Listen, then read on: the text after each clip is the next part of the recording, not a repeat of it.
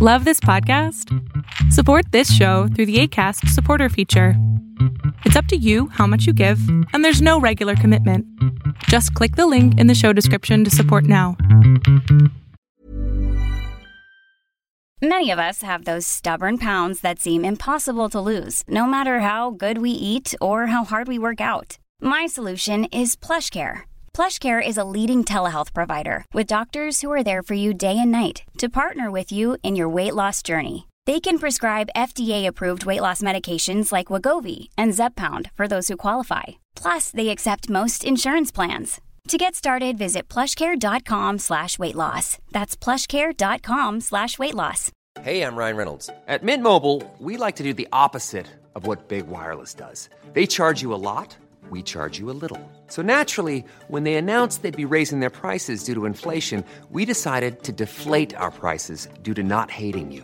That's right. We're cutting the price of Mint Unlimited from $30 a month to just $15 a month. Give it a try at mintmobile.com slash switch. $45 upfront for three months plus taxes and fees. Promote for new customers for limited time. Unlimited more than 40 gigabytes per month. Slows. Full terms at mintmobile.com. Muchísimas gracias a todos ustedes que están aquí presentes en este webinar que se llama Mitos y Realidades sobre la Nutrición. Con ustedes, Y la nutrióloga. Hola, hola, yo soy Maribel, soy nutrióloga. Eh, prácticamente a lo que más me dedico son trastornos de la conducta alimentaria, sanar la relación con la comida, con nuestros cuerpos y pues todo este tema emocional y psicológico, la gran relación que tiene con la comida, nuestra manera de comer, cómo vemos nuestros cuerpos, etc. Ah, te- Gracias por la presentación.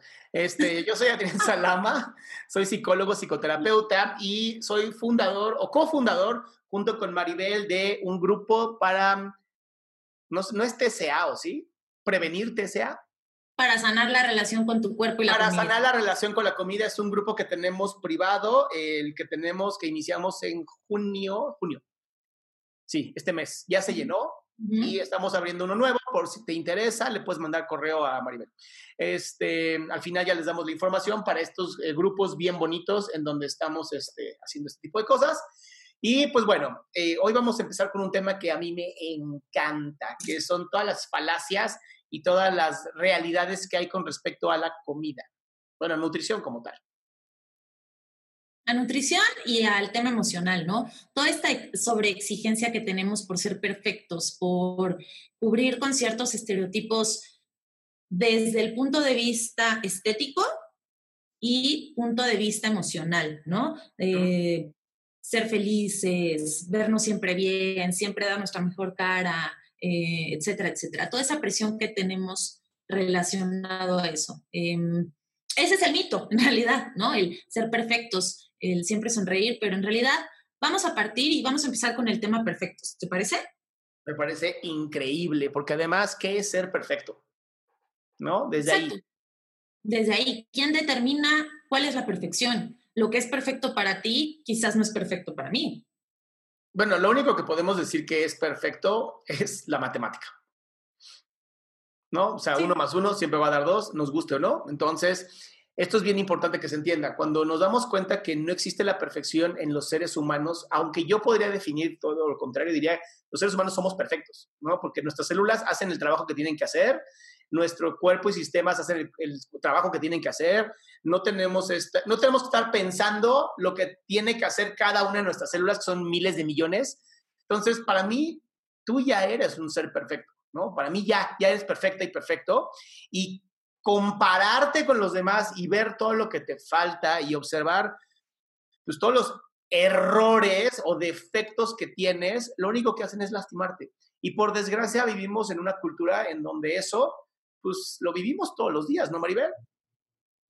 Pero todos los días. Y desde, desde que nacimos prácticamente tenemos toda esta exigencia por llegar a la perfección en todos los aspectos, ¿no? Eh, tienes que ser el hijo perfecto, el alumno perfecto, el hermano perfecto, el papá perfecto, el tío perfecto, el abuelo perfecto, ¿no? O sea, la pareja perfecta, siempre verte bien, siempre estar de buenas, pero ¿hacia dónde estamos yendo, no? O sea, en vez de llevar todo eso en busca de nuestra felicidad, estamos buscando esa perfección, pero es que ni siquiera sabemos qué perfección estamos buscando, que ese es el, ese es el tema aquí más preocupante. Tienes que ser perfecto, pero ¿qué perfección me estás pidiendo tú, no? Y, eso yo creo que es lo que hace más difícil todo, ¿no? Cuando estamos buscando como este oasis que no existe. Y entonces se convierte como en un desierto en donde ya todo es muy conocido, nuestro desierto es sumamente conocido. Em, y, la verdad es que lo malo de nuestro cerebro es que tiene esta capacidad de ser neuroplástico y si es todo el tiempo nos estamos criticando y todo el tiempo nos estamos eh, hablando feo y todo el tiempo nos estamos violentando nosotros, va a llegar un momento donde va a ser sencillísimo mantenerse en la tristeza y mantenerse en la violencia hacia nosotros y hacia las demás personas. Pues porque lo que me exijo a mí se lo voy a empezar a exigir a otras personas también. Claro, el, el problema es que lo que me exijo a mí, ni siquiera sé en realidad qué es lo que me estoy exigiendo a mí. Entonces, ¿cómo se lo puedo exigir a otros si no sé qué me estoy exigiendo a mí? E, ese es el tema que yo veo y, y que tanto me preocupa, ¿no? ¿qué me estoy exigiendo o que le podría exigir a otro? O sea, lo que voy aquí y el por qué me preocupa y, no sé ni siquiera a veces cómo planteármelo esto de buscar la, la perfección, perdón, es que si yo no tengo estructurado qué es lo que yo quiero y qué me genera felicidad y qué estoy buscando, ¿cómo puedo yo exigirle a alguien lo que ni yo sé qué es? ¿Me explico? Sí, totalmente. Es este, este juego de la búsqueda de la felicidad. Este juego en donde eh, queremos ser felices y, entonces creemos que si me pongo a ver todos los videos de YouTube o de Instagram o ver las fotos de las parejas perfectas o que yo considero que son perfectas, entonces ya debe ser, ahí es el camino, ¿no? Esa es la persona que tengo que hacer y yo me tengo que convertir en alguien como esa persona cuando incluso hay estudios psicológicos bien interesantes que están demostrando que si tú pasas más de una hora viendo fotografías de perfectos o que tú consideres perfectos, automáticamente empiezas a deprimirte, casi 70% de probabilidad de una depresión. Entonces, imagínate, este, de pronto, no sé si, se te das una vuelta ahí por el Insta o por el TikTok o esto, y le vas dando como swipe, swipe, swipe, de pronto, pues sí, hay, hay muchas como fotos photoshopeadas, según yo, de, no sabes, el yate y el reloj perfecto y el perro perfecto y ya sabes. Y digo, ¿será? O sea, ¿será cierto eso? ¿Sí tendrán esa vida tan perfecta como la, la quieren mostrar? Pero el problema es que pues, se vende muy bien. Definitivamente se vende muy bien. Hay, hay un video que prometo buscar bien el nombre y compartírselos en el video que se quede grabado, que habla justo, o sea, que demuestra toda esta parte, ¿no? Que la persona se arregla y se toma la foto súper sonriente y quita la cámara y está casi casi en pijama, súper deprimido, va y se acuesta solo en la cama, ¿no? Y está, dice que salió a correr, pero en realidad solo salió, abrió la puerta de su casa, se tomó en el jardín, se echó agua para parecer que hizo ejercicio y se vuelve a meter, ¿no? Entonces, es, es mucho el, el estar con estas pantallas o estas pues sí, son como máscaras, ¿no? Como pantallas. Por cubrir esto que nos piden que tenemos que cubrir, pero en realidad no es lo que llena nuestro corazón, ¿no? O sea, si, si yo quisiera analizar la búsqueda de la perfección, pues a mí me gustaría llegar a la perfección siendo feliz y con mi corazón por explotar de, de lo lleno que está, en realidad, no por cubrir con estas máscaras. Pero es muy difícil porque estamos en una sociedad donde si no cubres esa esa perfección, esa sonrisa, ese cuerpo ideal, que ahorita hablaremos de ese cuerpo ideal, ¿no? Porque depende del lugar del mundo donde te encuentres, el tipo de cuerpo ideal que te están pidiendo, pero si no cubres con todo eso, en realidad sientes que estás fallando y entonces tú solito te aíslas en vez de alimentar tu corazón con otras cosas, ¿no? Es que imagínate, imagínate el drama, ¿no? De todo esto, la ansiedad que genera ¿no? los seres humanos somos ansiosos por naturaleza, la ansiedad es algo de todos los mamíferos. Y de pronto tienes este problema en donde la ansiedad se genera por los, por los peligros externos, ¿no? Pero si además mi autoconocimiento, las herramientas que yo tengo, quién soy, no es suficiente porque me he comparado con otras personas y además, digo, nunca falta la, la figura paternal o maternal estúpida que te dice que si eres, este, si lloras no te van a querer, o si te enojas no te van a querer, o si engordas no te van a querer, ¿no?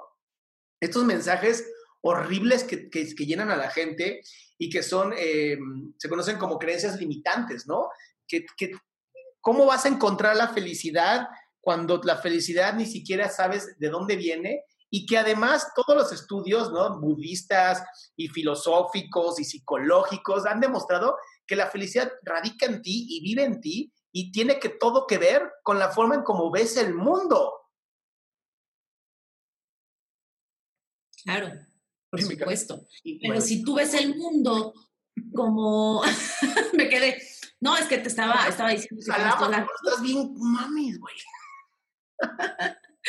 si tú ves el mundo como esta, esta lucha por llegar a esa felicidad y ser perfecto, pues imagínate qué cansado mundo ves, ¿no? Y qué agotador, porque si todos los días te levantas de la cama en busca de esa perfección y cubrir con ciertos estereotipos y ser aceptado y conseguir likes en Facebook y, ¿no? Y que se que tu foto sea un éxito y todo el mundo te comente, pues qué agotador. Estás perdiendo el sentido de lo que en realidad puede eh, darte esa felicidad que dices, ¿no?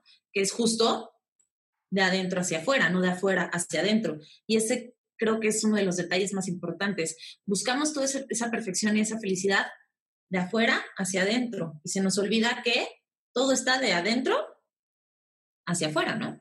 Y, es interesante porque si tú analizas incluso cómo procesamos el mundo y la percepción del mundo, tiene que ver solamente con la capacidad que tienes de crear el mundo interno y luego proyectarlo hacia afuera. Entonces, em, esto, esto se los, los voy a poner como mucho más claro en este sentido. ¿Por qué Estados Unidos, a pesar de que fue eh, pues lleno de, llenado de personas mucho después que América, ¿no? Tuvo este avance tan rápido y tan bonito, ¿no? Y las casas tan, tan bonitas y todo esto. Y nosotros como México, con las grandes que teníamos Tenochtitlan y los mayas y, y todas estas cosas maravillosas, pues terminamos como, ¿no? Vete a los pueblos que ni siquiera son mágicos y dices, madre, ¿qué pasó aquí, no? O sea, como que nunca evolucionaron. Y tiene todo, todo, todo, todo que ver con la, el mundo interior que traían los colonizadores. Los que fueron y llegaron a la parte de Estados Unidos eran holandeses, alemanes, protestantes, que decían ingleses, ¿no? Que decían queremos trabajar y el trabajo te acerca a Dios. Y entonces traían pues las casitas de Holanda y las casitas de Alemania. Entonces tú vas a algunas áreas de Estados Unidos como muy viejas y son como si hubiera sido repetir Europa. Cuando vienes a México, ¿no? Y analizas las islas y todo lo que fue dominado por los españoles, pues ¿a quién mandó la, reina Isabel, no? A los de la cárcel. ¿Qué mundo interno pudo haber tenido la gente que salió de la cárcel? ¿Qué, ¿Qué, vidas pudo haber tenido? Y entonces, ¿qué se repitió en México? Exactamente lo mismo. No, casi toda Latinoamérica, honestamente. Entonces, con esto te doy una, una información bien importante de cómo nuestro mundo interno puede afectar cómo percibimos la felicidad, cómo percibimos el cuerpo perfecto, ¿no? Porque es, es bien interesante eh, y, lo hemos platicado Maribel y yo muchas veces. Eh, ¿Cuántas veces eh, las mujeres, y yo digo que 99% de ellas, no se ven como son? Que eso te ocurrió a ti mucho, ¿no, Maribel? 100%. Híjole, es que yo no sé si decir 99 o bueno, sí, no podemos decir 100 porque quizás alguna que otra sí se ve como, como es, ¿no? Pero sí, fácilmente el 99% y justo va de la mano de todos estos estereotipos y esta exigencia que vemos desde que nacemos prácticamente. Lo que es una realidad es que a lo largo de las décadas este estereotipo se ha ido modificando, ¿no? Em, depende la, la época de la que hablemos, es el tipo de cuerpo y estereotipo que tiene que cubrir la mujer. Pero lo que es cierto es que independientemente de la época en la que esté la mujer, va a luchar por tener ese estereotipo y va a rechazar su cuerpo. Siempre va a haber algo que rechazar de su cuerpo. Desde el, ay, es que mis ojos, o, por ejemplo, ay, está muy fuerte y me voy a balconar, pero yo ayer diciéndote, ¿no? En la noche, es que ve qué ojeras tengo, estoy súper hinchada. O sea, qué, qué terrible, ahorita lo estoy, ahorita me está cayendo. Qué fuerte que en realidad enfoquemos la atención en eso cuando hay tantas cosas más pero pues es que si desde que abres los ojos hasta que los cierras no haces más que ver esas imágenes y esa búsqueda de la perfección y ¿Quieres ser alguien en la vida? Así te tienes que ver. ¿Quieres ser exitoso? Así te tienes que ver y así te tienes que vestir y tienes que traer este coche, porque si no, nunca lo vas a hacer.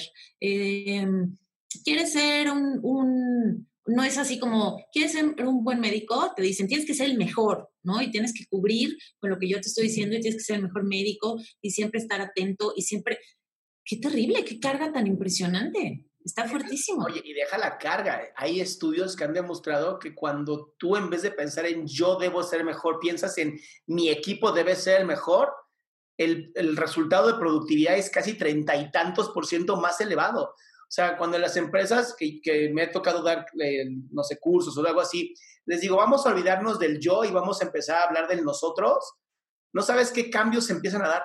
Cambios bien, bien bonitos.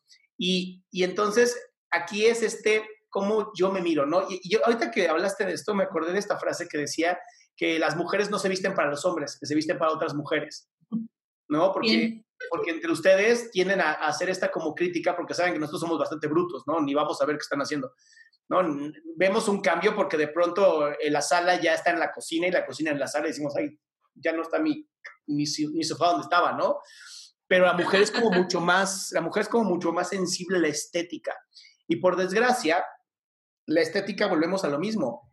Depende de la cultura y depende de la sociedad. Si tú te vas a los griegos hace, no sé, los 400 antes de Cristo, ¿no? En las épocas de Sócrates y todos estos, la mujer tenía que ser rellenita para que sea fuerte, ¿no? Y ves las, las imágenes y, son mujeres pues rellenas y fuertes y se ven pues macizas, ¿no? Para tener hijos fuertes, porque eso es lo que se buscaba, ¿no? Y de pronto te vienes a, ¿qué? 1990 y ya muchos aquí yo ni habían, ni habían nacido.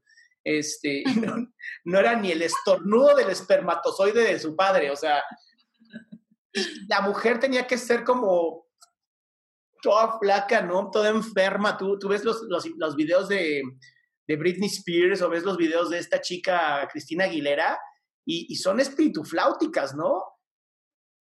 Entonces, ¿dónde, ¿dónde está el, Creo que ahí está el problema, o sea, seguimos esperando que la sociedad nos diga cómo tenemos que ser y cuando queremos ser auténticos, pues se violenta, ¿no? Se violenta a la gente. 100%.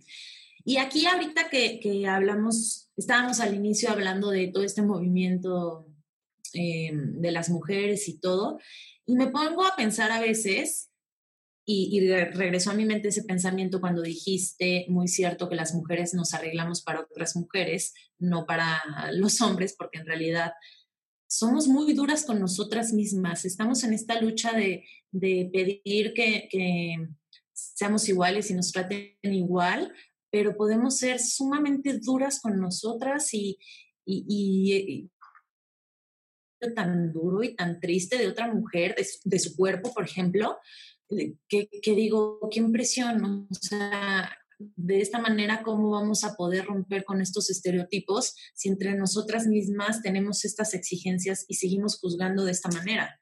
¿No? Y, no quiero decir qué tipo de comentarios, porque todas las personas, sobre todo todas las mujeres, saben de qué tipo de comentarios estoy hablando, ¿no? O sea, somos muy duras con nosotras mismas, por supuesto, pero también con las otras mujeres. Entonces, nosotras solitas estamos alimentando que se sigan exigiendo estos estereotipos, ¿me explico? O sea, si nosotras seguimos consumiendo eso y yendo con esa corriente, pues nos van a seguir exigiendo eso y vamos a a, seguir buscando este, esta perfección que las redes sociales o que quien tú quieras nos, nos impone, ¿no? Claro, ahora imagínate si con todo esto que dimos como la introducción al tema, ¿no? Que bastante larga, pero pues queríamos que estuviera muy, muy nutrida la introducción, pensaras en cuando comes. O sea, cada vez que piensas en cuando comes, la, en vez de, aventar hormonas de satisfacción, ¿no? De, neurotransmisores y, decir, mm, qué rico lo que estoy comiendo y me está nutriendo y me hace bien, y todo tu cuerpo esté en un proceso de relajación para poder nutrirte, de pronto es, híjole, es que esto me va a engordar, esto me va a hacer ver más fea, esto me va... Y entonces, ¿qué ocurre con la nutrición en ese momento? Llena de adrenalina, llena de cortisol, llena de norepinefrina, o sea, ¿qué va a pasar con, con, el cuerpo, no? ¿Cómo va a reaccionar? Y, esto es lo que de pronto, como lo vemos en mucho en los TCAs, que son los trastornos de la conducta alimentaria, como de pronto eh, creen que, pues bueno, si vomito ya la hice, ¿no? Y se les empieza a inflamar aquí la, garganta y, empiezan a, tener desgarres, ¿no? De, cuello, de, bueno, de esófago, y empiezan a, engordar más, incluso cuando están comiendo menos, y la gente dice, es que, ¿cómo? O sea, ¿cómo ocurre esto? Por todo el, por todo el, sistema que activas en tu cuerpo, justo.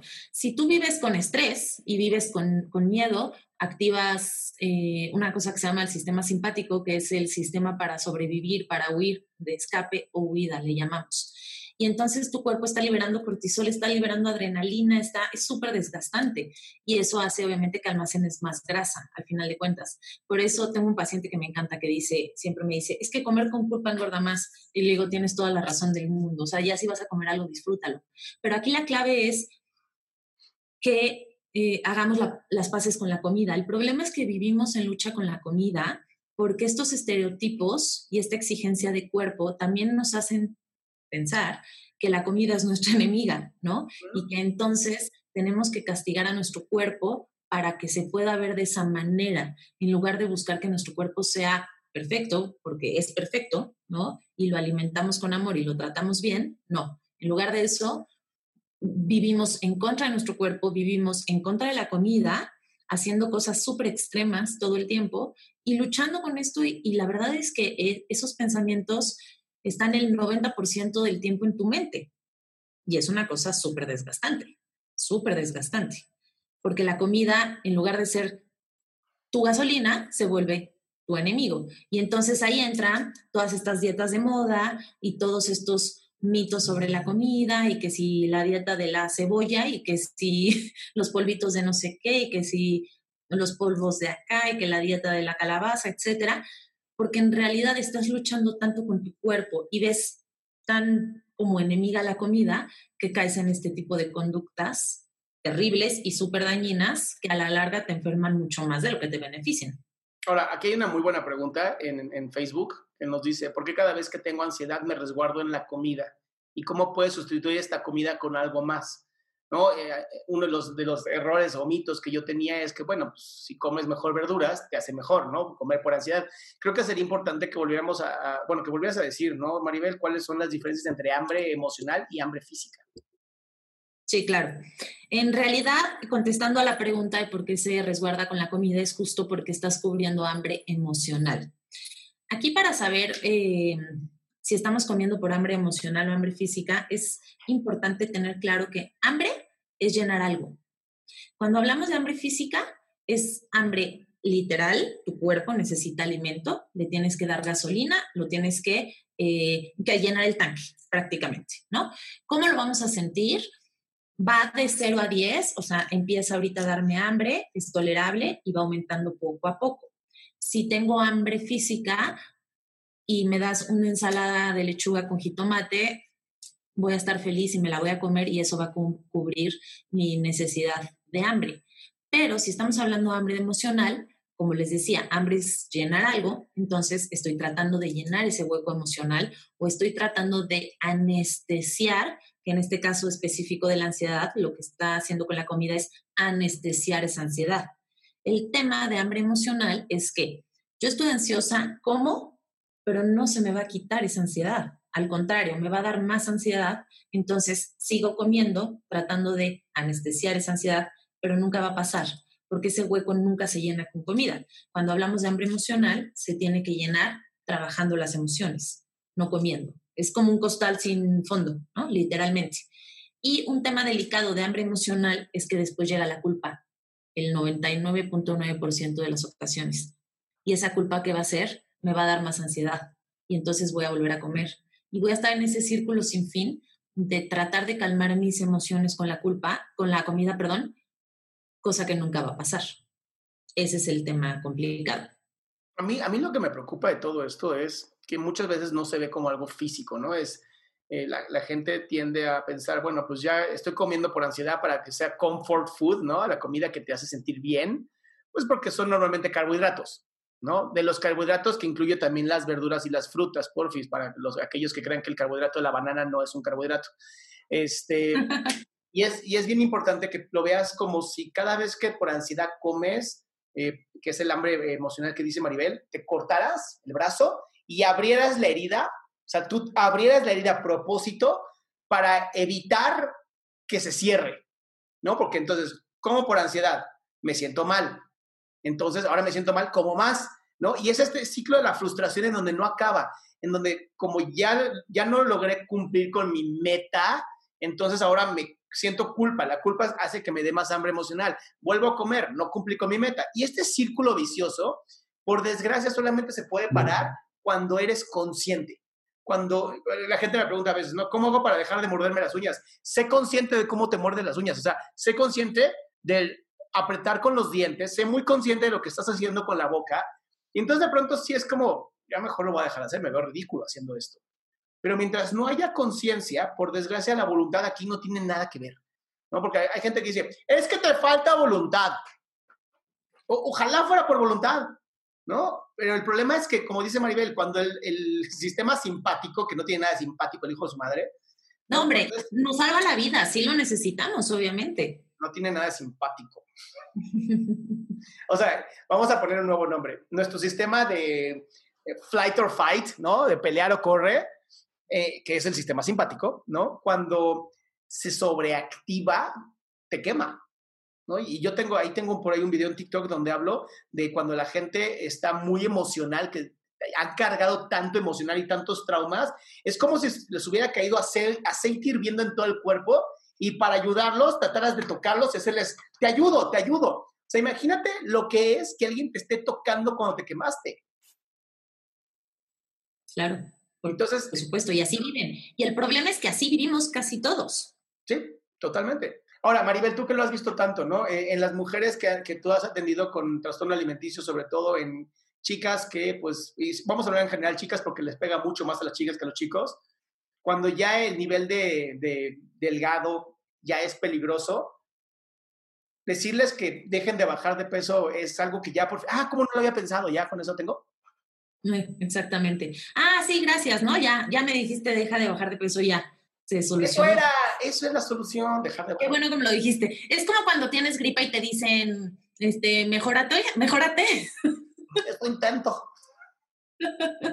Exactamente. Eh, hablaste muy bien de chicas, porque al final está comprobado estadísticamente hablando que 9 de 10 eh, personas con un trastorno en la conducta alimentaria son mujeres. Entonces, en realidad es mucho más visto en mujeres. Todo por esto que estamos hablando de la presión social y de la búsqueda del cuerpo perfecto. La presión social y la búsqueda del cuerpo perfecto está mucho más en las mujeres que en los hombres. En los hombres hay más exigencia, ya me dirás tú si estoy equivocada, pero para ser exitosos, para generar dinero, ah, tienen como más presión en eso y las mujeres la tenemos mucho más en vernos bien, ¿no? Y tener el cuerpo perfecto y siempre sonreír y tener la cara perfecta, y etcétera, etcétera, etcétera. Pero sí, definitivamente no va como por decirle a la mujer que deje de hacer eso y que suba de peso porque ya está muy delgada, porque al final hay una distorsión. Aquí el riesgo es que mientras menos comas o más atracones tengas o más daño le hagas a tu salud con productos milagro para bajar de peso o polvitos milagro de moda, etcétera, terminas afectando todo el funcionamiento de tu cuerpo y eso hace que la ansiedad sea mayor. Hay toda una explicación metabólica y fisiológica.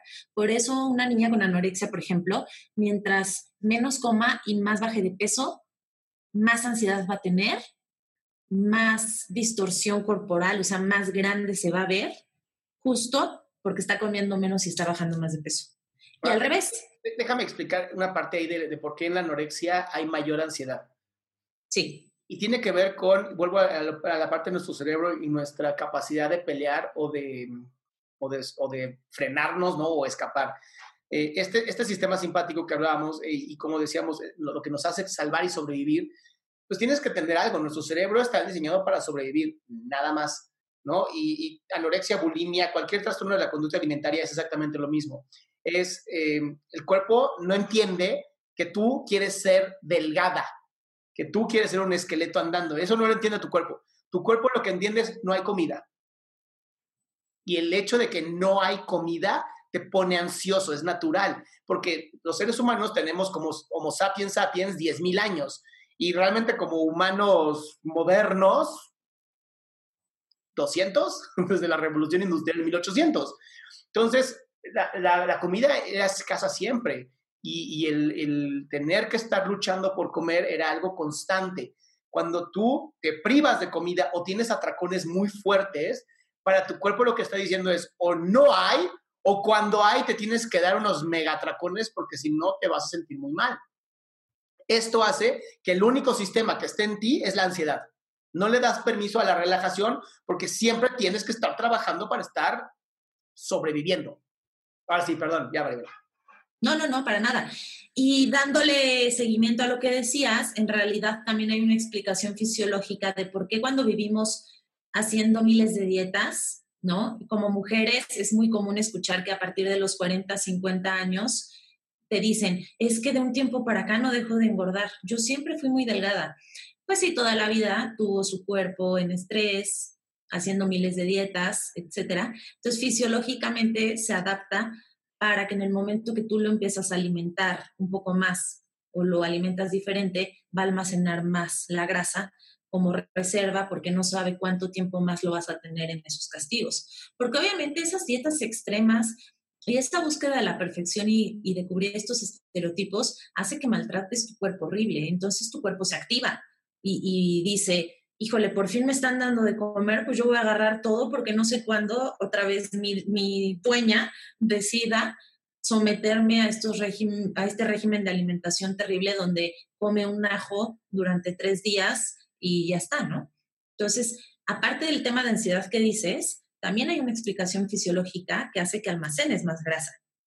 Ese es el riesgo. Entonces, vivimos luchando contra nuestro cuerpo, vivimos matándonos de hambre y haciendo estas dietas extremas por cubrir ese estereotipo que nos piden. Y nos estamos tronando el cuerpo, en realidad. Entonces, llega un punto donde nuestra máquina perfecta y cuerpo maravilloso ya no puede más y no puede funcionar correctamente. Entonces, por eso uno dice, ah, es que en un tiempo para acá no dejó de engordar. Aparte del tema hormonal, menopausia, etcétera, ¿no? Sí, que claro, es. Totalmente. O sea, si piensen en lo siguiente, lo vuelvo a repetir, viviendo 70, 80 años, tenemos bien poquito. O sea, la, la tecnología nos ha ayudado a ser mucho más eh, longevos, nos ha ayudado a vivir una vida más saludable y en vez de aprovechar esto, ¿no? De, que hoy conocemos mucho más, de que podemos eh, aprender a comer de una manera nutricional, de que hay ya eh, personas especialistas como Maribel, ¿no? Que es nutrióloga y que te puede decir exactamente qué es lo que tienes que hacer para llegar a un peso saludable y que aquí es donde yo meto mi cuchara y digo, si tienes una pesa, una balanza en tu casa, ¿cómo se llaman estas madres? Báscula. Báscula, gracias. Si tienes una báscula en tu casa, la mandes a volar lo más rápido posible, porque el peso no tiene nada que ver con la salud. O sea, eso es bien importante. Hay un estudio que se hizo en Estados Unidos que a mí me asustó, que los gringos se sienten acá los más chingones del mundo y no me acuerdo quién hizo un estudio súper fuerte, no me acuerdo qué universidad, y demostró que casi todos están desnutridos. O sea, sí, muy acá, muy acá, y todos acá desnutridotes. Claro, es que el, el, cómo tú te veas o el peso que tú tengas no determina tu estado de nutrición, ¿no? O sea, puedes tú tener eh, un peso saludable y tener anemia, porque en realidad no estás cubriendo con los requerimientos que necesita tu cuerpo. Que eso es, es que por eso no podemos basar nuestro objetivo en, en el peso, que ese es otro mito, ¿no? En realidad, que tienes que cubrir con cierto peso. Y la realidad es que no tienes que cubrir con ningún peso, tienes que cubrir con porcentajes de grasas saludables, porcentajes de músculos saludables, em, con, tienes que cubrir los requerimientos diarios de proteínas, de vitaminas, de minerales. Esa es la magia, enfocarse en eso y eso te va a hacer estar sano, ¿no? Ahora, aquí me, me dicen, no, pero es que queremos estar más, más delgadas o más delgados. La pregunta es, ¿y cuándo es suficiente? O sea, ¿cuándo, de plano dices, ya estoy suficientemente delgado? Ese es el problema. Como no tenemos la capacidad de vernos, y esto, esto si tú lo analizas incluso con las personas que hacen pesas, y tú les preguntas a una persona que haga fisicoculturismo, le dices, oye, pues estás enorme, ¿no? Te ves gigantesco, te van a decir, no, no, estoy todavía muy flaco. Y es porque ya pierdes la capacidad, o sea, nuestro cerebro tiene la capacidad de vernos hasta cierto punto. O sea, tenemos toda una base aquí atrás en la parte occipital de nuestro cerebro que está diseñada para analizar en 3D el mundo. Llega un momento en donde el cerebro no está acostumbrado a verse a sí mismo, no es, no es como que puedas sacarte los ojos y mirarte a ti, ¿no? Como estos moluscos. Pero cuando pasas de cierta distancia física de la que eres naturalmente propenso o propensa, ¿no? Porque además cada fisiología es, es diferente, ¿no? Hay mujeres que son eh, delgadas, hagan lo que hagan, y se coman lo que coman, son delgadas. Y hay mujeres que son más robustas, hagan lo que hagan, porque así es la fisionomía. Y entonces nunca, nunca vas a poder verte más allá de esos límites que tu cerebro ya tiene como cartografía. Y por cartografía me refiero como un mapa que tu cerebro ya tiene claro. Claro. Eso que mencionas es, es, la complexión, lo de la estructura del cuerpo. Hay tres tipos de complexiones y tenemos que hacer las paces con nuestra complexión, porque si no, nos vamos a hacer muchísimo daño. Está la complexión delgada, está la complexión media y está la complexión robusta. Y literalmente cuando hablamos de complexión hablamos del hueso. ¿Ok? ¿Mande? No sabía que eran los huesos lo que, lo que se hablaba de complexión. Literalmente, de hecho la complexión se evalúa midiendo. Yo, por ejemplo, soy de una complexión robusta, como pueden ver mi muñeca. O sea, la, la complexión se mide, se calcula midiendo, tendría que medírtela con una cinta métrica para decirte.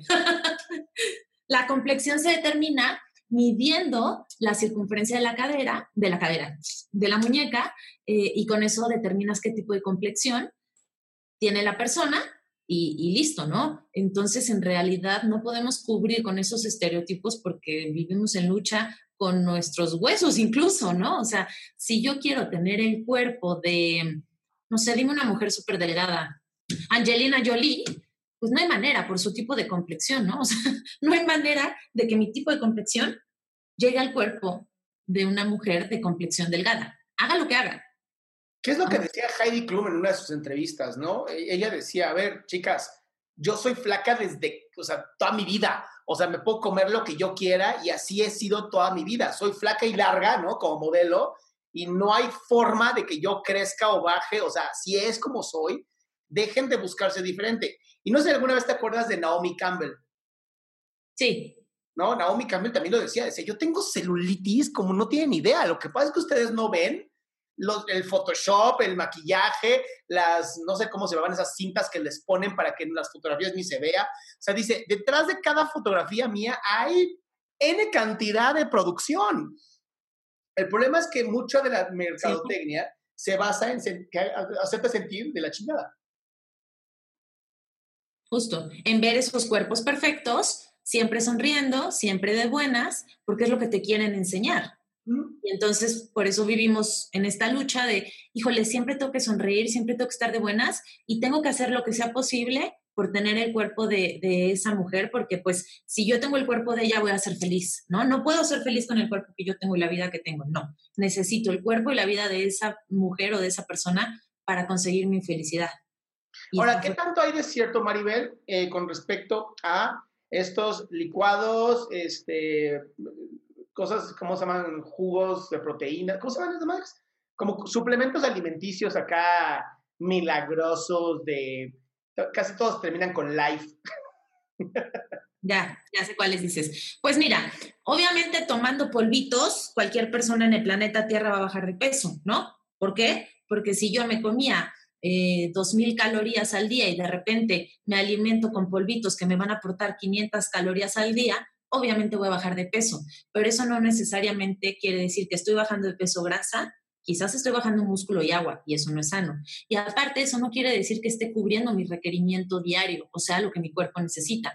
Es como si yo quisiera llevar, este, usar mi coche siempre con la reserva de gasolina, ¿no? Pues en algún momento se va a tronar mi coche. Igual pasa con estos, estos productos milagro para pérdida de peso, que al final se va a tronar mi cuerpo e incluso hay muchos estudios y ya hay alertas sanitarias de muchos de estos productos porque dañan el hígado, porque tienen muchas consecuencias a la salud, ¿no? No hay nada como, como los alimentos, sin duda alguna. Yo casi nunca uso suplementos, ni siquiera, porque sí creo que si tenemos una relación sana con la comida, podemos cubrir todo lo que nuestro cuerpo necesita con alimentos, que eso es lo más sano.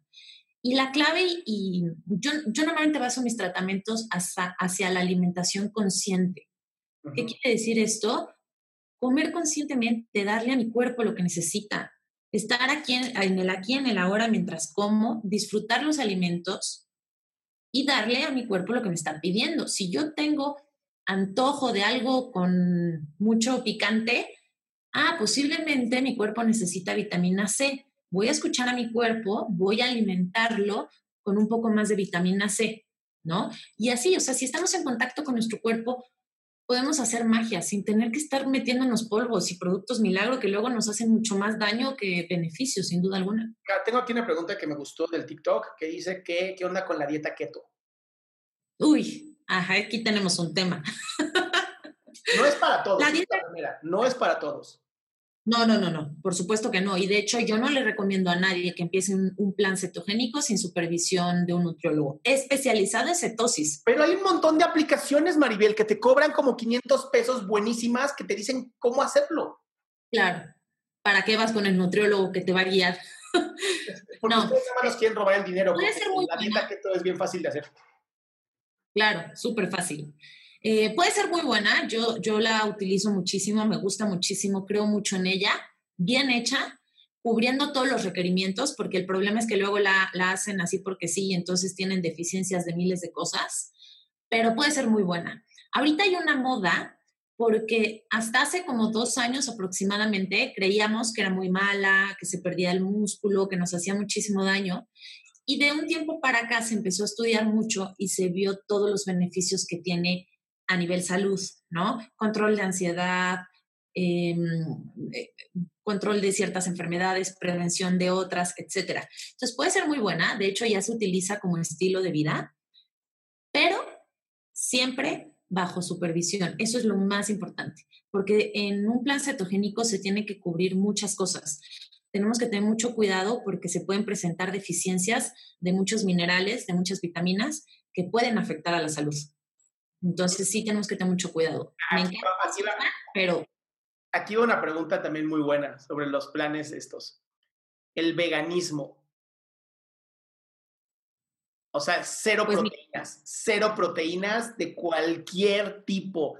Bueno, no, vegetales obviamente sí, pero me refiero a cero animales, cero productos lácteos, cero, ya sabes. Sí, el, veganismo no es lo que a mí más me gusta. De hecho, tengo muy pocos pacientes veganos. Em, lo respeto totalmente y entiendo el por qué muchos lo hacen, que tiene como una responsabilidad y conciencia hacia el medio ambiente y los animales. Si va por ahí, lo respeto totalmente, pero sí creo que como medio para estar más sano no es definitivamente la mejor solución porque, insisto, si la alimentación no alcanza a cubrir todos tus requerimientos y tienes que suplementar algo, no tienes una alimentación completa, no cubre las características de una dieta sana. Y en un plan vegano tienes que suplementar complejo B sí o sí. La vitamina B12 la tienes que suplementar sí o sí. O sea, cualquier, cualquier dieta que no te mande tu médico a la fuerza, que tengas que usar pastillitas, ya no es, ya no es buena. No, quitando los veganos. Los veganos tienen un, un tema de conciencia ambiental grande y, se tiene que respetar 100%, pero no alcanza a cubrir todo lo que el cuerpo necesita. Por eso se suplementan ciertas cosas. Ok, ahora me preguntan, ya última pregunta de Facebook porque ya nos tenemos que ir. El, ¿Se puede hacer cetogénico o más bien keto con diabetes tipo 2?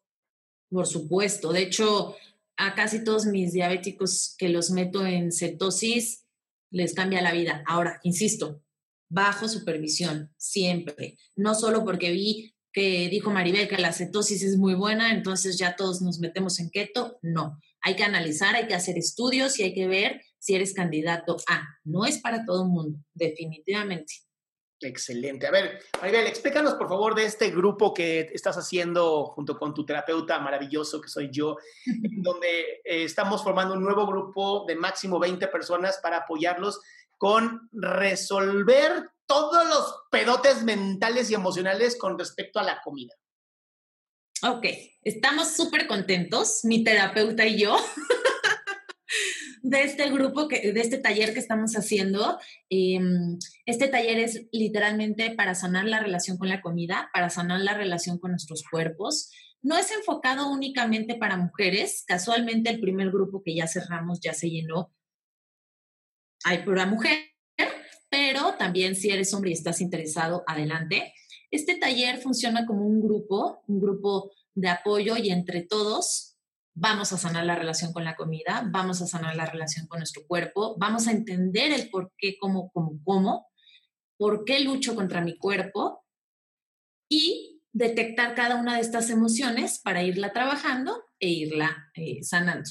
Está padrísimo el taller, la verdad es que estamos súper contentos, súper contentos. Se llenó el primer taller que lanzamos de volada, ¿verdad? Estamos, estamos eh, realizados con eso y entonces estamos considerando abrir otro a quien le interese que, que nos escriba para que abramos otro próximamente.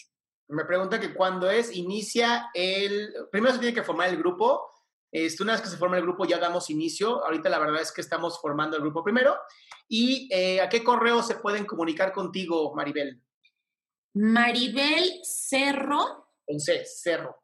Ajá, Maribel Cerro arroba hotmail.com.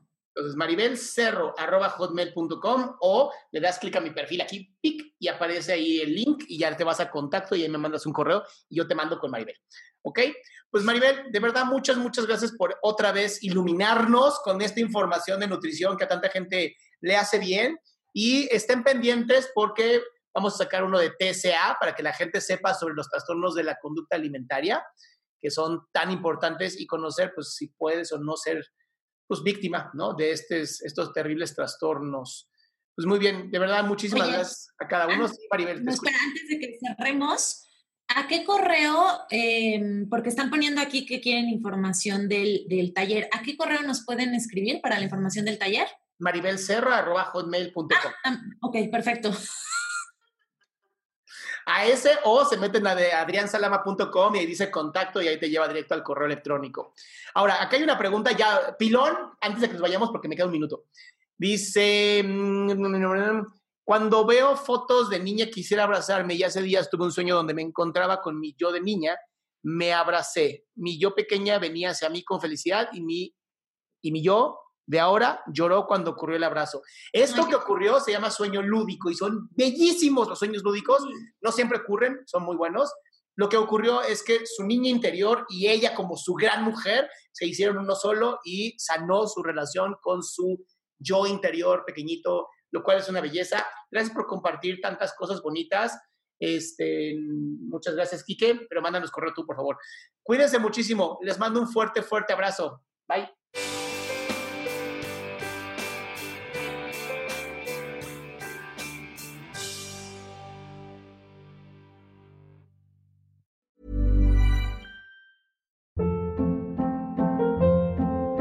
Hold up. What was that? Boring. No flavor. That was as bad as those leftovers you ate all week. Kiki Palmer here, and it's time to say hello to something fresh and guilt-free. Hello Fresh. Jazz up dinner with pecan-crusted chicken or garlic butter shrimp scampi. Now that's music to my mouth. Hello Fresh. Let's get this dinner party started. Discover all the delicious possibilities at hellofresh.com.